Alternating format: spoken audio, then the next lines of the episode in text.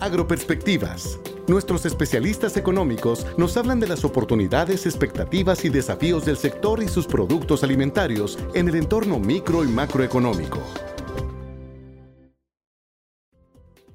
El mercado mundial de leche y productos lácteos continúa en expansión. En 2016, la producción y el consumo mundial de leche fluida registró un nivel máximo histórico de 597 millones de toneladas.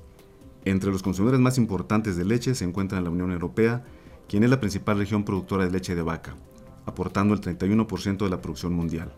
Le siguen en importancia Estados Unidos con el 20% e India con 14%.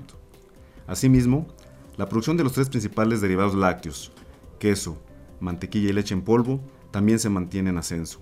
El consumo de este tipo de productos es mayor en los países desarrollados, aunque el consumo per cápita en los países en desarrollo está creciendo a un ritmo mayor, impulsado principalmente por los crecientes ingresos de la población.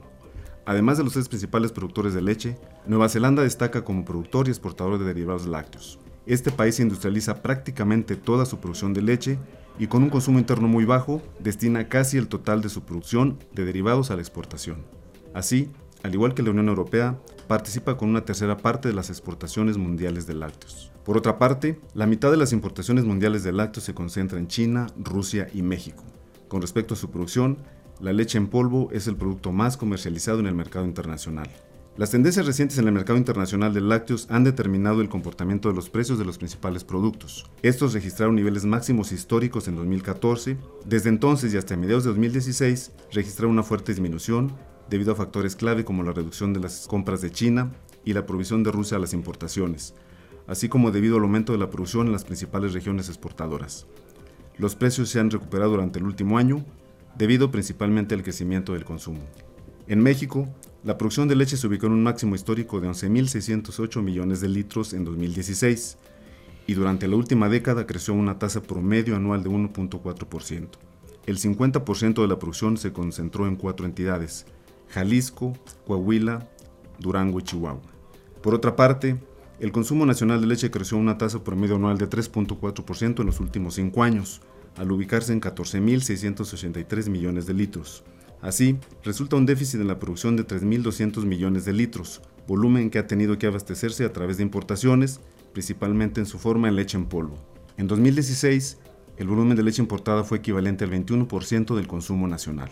En México, los productos lácteos más importantes por el valor de la producción son la leche pasteurizada y ultrapasteurizada, quesos, yogur y leche en polvo. La leche en polvo es el producto lácteo de importación más importante.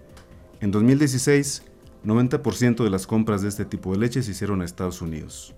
Nuestro país es el principal destino de las exportaciones estadounidenses de productos lácteos, con una participación del 26%. Para 2017, se espera que la producción nacional de leche crezca 1.7%, el consumo se incremente 2.8% y las importaciones crezcan 6.8% con respecto a 2016. El consumo de leche y lácteos en México tiene un amplio potencial de crecimiento, toda vez que la ingesta per cápita se ubica por debajo de las recomendaciones internacionales, así como por debajo del promedio mundial, e incluso es inferior a los niveles promedio en los países en desarrollo, lo cual representa una oportunidad importante para el sector lechero nacional. Para Agroperspectivas, les saludas esta semana Salvador Darío Gaucín. Les invito a conocer más de este tema en el documento Panorama Agroalimentario Leche y Lácteos 2017, elaborado por la Dirección de Investigación y Evaluación Económica y Sectorial. Se puede encontrar en Finanet o bien a través de mi correo institucional sgaucin.fira.gov.mx para cualquier duda o comentario. Muchas gracias. Este podcast es una producción de la Subdirección de Promoción de Productos y Servicios de FIRA.